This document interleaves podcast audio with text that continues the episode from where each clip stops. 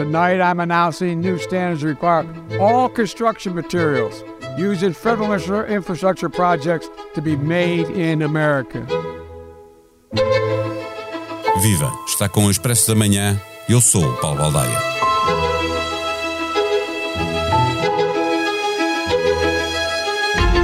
Com a economia a correr bem, a inflação a começar a descer, o desemprego nos níveis mais baixos dos últimos 50 anos o presidente candidato aposta na saúde para marcar a diferença em relação aos republicanos, mas procura, sobretudo, ocupar também um espaço mais ao centro, falando para o eleitorado mais nacionalista, comprometido com a ideia de fazer regressar o Made in USA.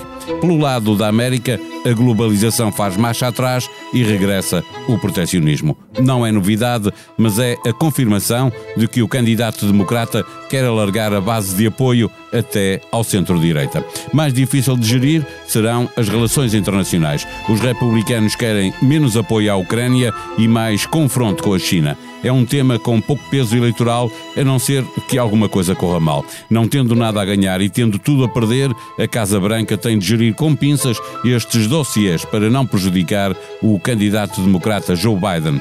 Partimos para a conversa com Pedro Cordeiro, editor de internacional do Jornal Expresso. O Expresso da Manhã tem o patrocínio do BPI. O BPI é o primeiro banco português a alcançar a certificação AENOR na qualidade de serviço para a banca de empresas. BPI, à frente na qualidade de serviço. Banco BPI SA registado junto do Banco de Portugal sob o número 10. Viva Pedro Cordeiro! O esperado discurso do Estado da União apresentou, pergunto sem margem para dúvidas, o candidato democrata às presidenciais norte-americanas em 2024? Olá, Paulo. Uh, Cheira-me que sim. Eu julgo que, por um lado, o, a energia com que Joe Biden se apresentou e, por outro lado, a visão de futuro, os apelos à cooperação entre partidos uh, e um, um, também a insistência uh, nos bons ventos económicos que ele acredita que irão ajudar o país, mostram que Joe Biden pretende candidatar-se a um segundo mandato no ano que vem. A economia corre bem, como estavas a referir, a inflação está a descer, o desemprego está no nível mais baixo dos últimos 50 anos. Eh, pode ser o grande trunfo eh, se seguir neste caminho para uma candidatura democrata. Mas Biden deu ainda assim mais destaque às questões da saúde, porque há aqui um ponto que claramente distingue democratas de republicanos? Bom, eu acho que a saúde uh, é algo que está na mente de todos, uh, por causa também de, de, quão recente é o tempo da pandemia. E, e, eu que estou convencido que a pandemia ajudou muito Joe Biden a ganhar as eleições de 2020, na medida em que prejudicou muito a candidatura de Donald Trump pela terrível gestão que fez, até algo negacionista uh, da questão da, da, da pandemia, uh, eu julgo que isto é algo que, que Joe Biden quererá realçar. Por um lado, o bom desempenho dos democratas na saúde, por outro lado, é preciso lembrar que ele foi o, o vice-presidente de Barack Obama, o homem que criou uh, uh, aquele programa, o Obamacare, tão odiado por Trump e pelos republicanos, mas que garantiu o acesso, ou ampliou o acesso, ainda que não completamente universal, de qualquer maneira alargou muito o acesso ao, dos americanos de todos os tratos socioeconómicos aos cuidados de saúde, uma coisa que antes parecia uh, reservada a ricos quase. Eh, faltam ainda quase dois anos para essas eleições. Eh, os democratas perderam a maioria na Câmara dos eh, Representantes. Do ponto de vista eleitoral, Biden teve um discurso um bocadinho ambíguo sobre a procura máxima de consensos ou, pelo contrário, optar por uma estratégia de confronto em questões essenciais, como o teto da dívida e as opções económicas que se podem fazer com esse dinheiro. O que é que os com, com que caminho é que os democratas eh, podem eh, ganhar mais eleitoralmente? Ou os dois juntos, se calhar, não? Olha, eu, eu achei o, o tom do, do discurso eh, mais até à procura de consenso, ou mostrando-se como alguém, como alguém eh, aberto a esses consensos, do que propriamente de confronto. Julgo que o presidente Biden quis deixar também a bola no campo do, do republicano, no sentido de dizer ao país: eu estou aqui aberto a diálogo e a cooperação com o outro partido, resta saber se o outro partido está disposto a dialogar comigo ou se quer ser apenas o partido da obstrução. E aí é claro que talvez até uh, alguma fanfarra feita uh, pelo, pelas, uh, pelos congressistas mais radicais, mais trampistas do Partido Republicano, estou a lembrar, por exemplo, dos urros de Marjorie, Marjorie Taylor Greene contra o, durante o discurso de Biden, mostra. Chamou-lhe mentiroso mesmo, não é? Sim, chamou-lhe mentiroso, gritou, gesticulou, uh, acaba por esse tipo de, de, de atuação uh, durante este discurso, que é sempre uma ocasião solene, independentemente de quem seja o presidente, e que costuma ser uh, caracterizado por, ou pretende-se que seja caracterizado por algum respeito, nem sempre, quando há de um lado ou do outro atos assim mais jocosos para com o presidente, isso joga a favor de quem os tem. E neste caso, julgo que uh, Taylor Green não, não terá feito um favor ao seu partido, enquanto o, o que ouvimos é um presidente a dizer: bom, estamos dispostos, vamos lá trabalhar em conjunto, e uma senhora, antes de que, sequer de entrar no, na, na, na, substância do debate, uh, uh, já a gritar e a insultá-lo. Não me parece que seja muito, muito boa ideia. Uh, Biden quererá dizer que só, que, que, os assuntos que interessam aos americanos são assuntos do dia a dia, do custo de vida, do acesso aos cuidados de saúde, da habitação, do emprego e que só a cooperação entre os dois partidos permite melhorar a vida dos, dos 300 milhões de americanos. E, portanto, quem quiser apenas ser um partido de obstrução acaba por não com, não contribuir para a resolução dos problemas. Foi isto que ele quis, deixando algum ónus do, junto dos, eh, dos republicanos, uma vez que, evidente, a grande diferença este ano é que deixou de ter a maioria que, que o Partido Democrata tinha na Câmara dos Representantes,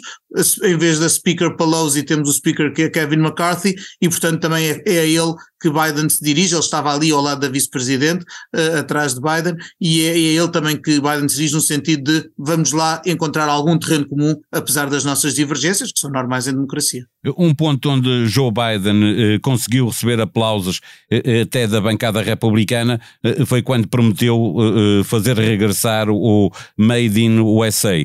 é o recurso ao proteccionismo que lhe permite pescar votos no centro-direita, para além de, da, da questão de querer melhorar o emprego e a qualidade do emprego e os salários. Sim, esse eu julgo que, por um lado, o, o, o Made in USA, portanto, um conjunto de medidas, aquele, uh, aquele, uh, aquele pacote de medidas que tanto assustou e por, uh, por boas razões a Europa, por ser algo de, de, de protecionista, este, o, o Inflation Reduction Act, não é? Portanto, algo que tem que ver com proteger os americanos também do, do aumento do custo de vida, apostando na produção nacional. E ele diz mesmo, deixa-me fazer um parênteses para as pessoas perceberem do que estamos a falar, ele deu o exemplo de uma casa uh, construída na América para, para uh, quem vive na América. a madeira tem que ser americana, os capos têm que ser americanos, o telhado tem que ser americano, tudo tem que ser americano, não é? Sim, isto parece obviamente uma espécie de travão a fundo naquilo que as últimas décadas nos trouxeram de globalização, não é? Uh, e isto tem muito que ver, por um lado, tem que ver com a China, por outro lado, tem que ver com, a, com, a estimular, com ser um estímulo à própria economia dos, dos Estados Unidos da América, e, e, é evidente também tem que ver com a União Europeia, que é, que é economicamente é um, uh, é um concorrente dos Estados Unidos.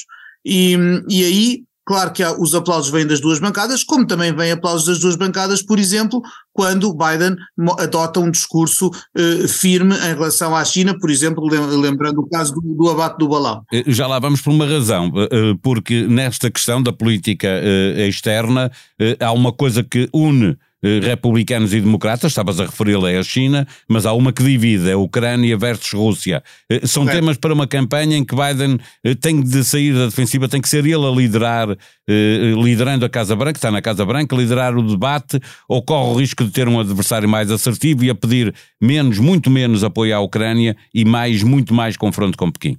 Isso já os republicanos pedem no Congresso. Uh, não, não, portanto, o menos apoio à Ucrânia, ou pelo menos um maior critério na, na, na, concessão de apoio à Ucrânia, portanto, nada de cheques em branco, disse o, o speaker uh, Kevin McCarthy. Uh, julgo que uh, Biden quererá, por um lado, mostrar-se firme contra a China, embora ele tenha ressalvado também que, por outro lado, é preciso dialogar com a China para desafios globais como as alterações climáticas, entre outros. Em relação à Ucrânia, eu julgo que o Partido Republicano, embora é preciso dizer antes, anteriormente que as questões de política externa costumam ser menos importantes para as campanhas internas americanas do que propriamente, uh, portanto, a política interna interessa mais, a política doméstica e, a, e, a, e as questões económicas inter, influenciam mais o voto dos americanos. Agora, Biden quererá mostrar que os Estados Unidos estão do lado certo da história, do lado da, da defesa da democracia liberal face uh, ao invasor e ao agressor que é a Rússia.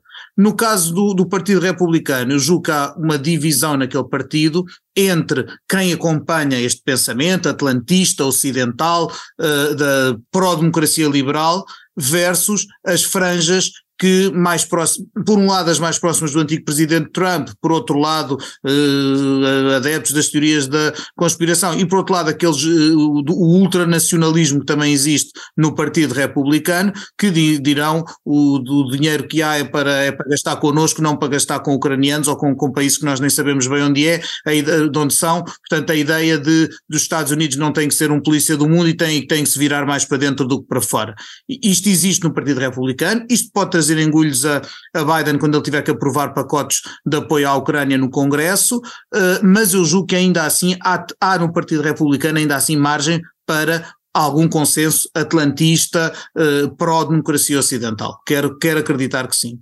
Para fechar a nossa conversa, nós estamos a falar de um presidente que eh, aparece como eh, candidato, a, a, ainda não oficialmente, obviamente, eh, como candidato democrata às eleições de 2024, que está a falar eh, eh, para uma bancada republicana no, no, na Câmara dos Representantes e, e no Senado, eh, mas será diferente quando tiver um, um, um concorrente direto. E aí esta capacidade, esta vontade de dialogar pode aparecer como fraqueza?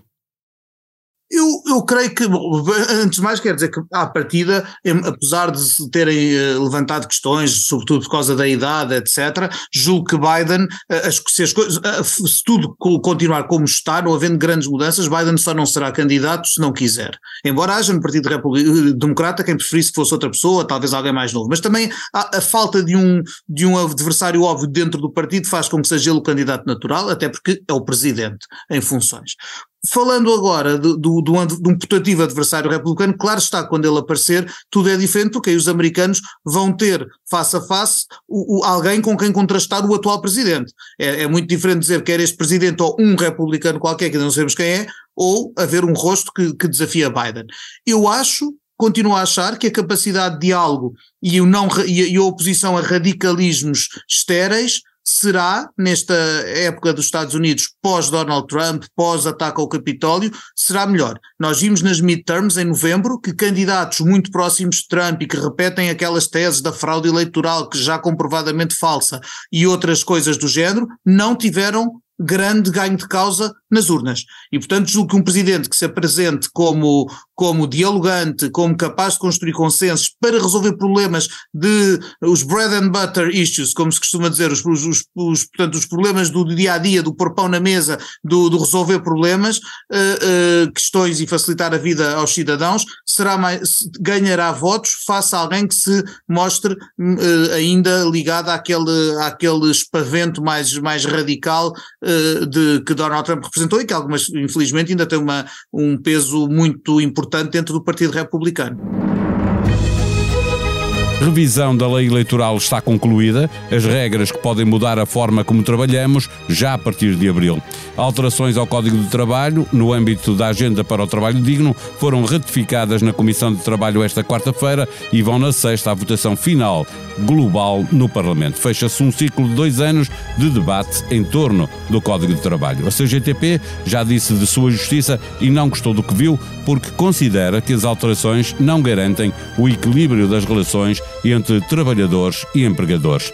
Não há controle, não há fiscalização. A Amnistia Internacional denuncia selva urbana que alberga migrantes em Portugal. Os baixos salários e a atuação de redes de tráfico humano colocam os migrantes numa situação de vulnerabilidade difícil de contornar pelos próprios. A sonoplastia deste episódio foi de João Martins. Nós vamos voltar amanhã. Até lá, tenham bom dia.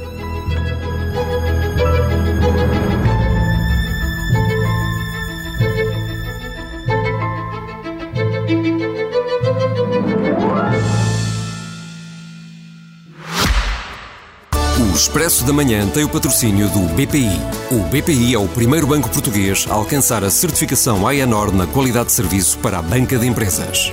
BPI, à frente na qualidade de serviço. Banco BPI SA registado junto do Banco de Portugal sob o número 10.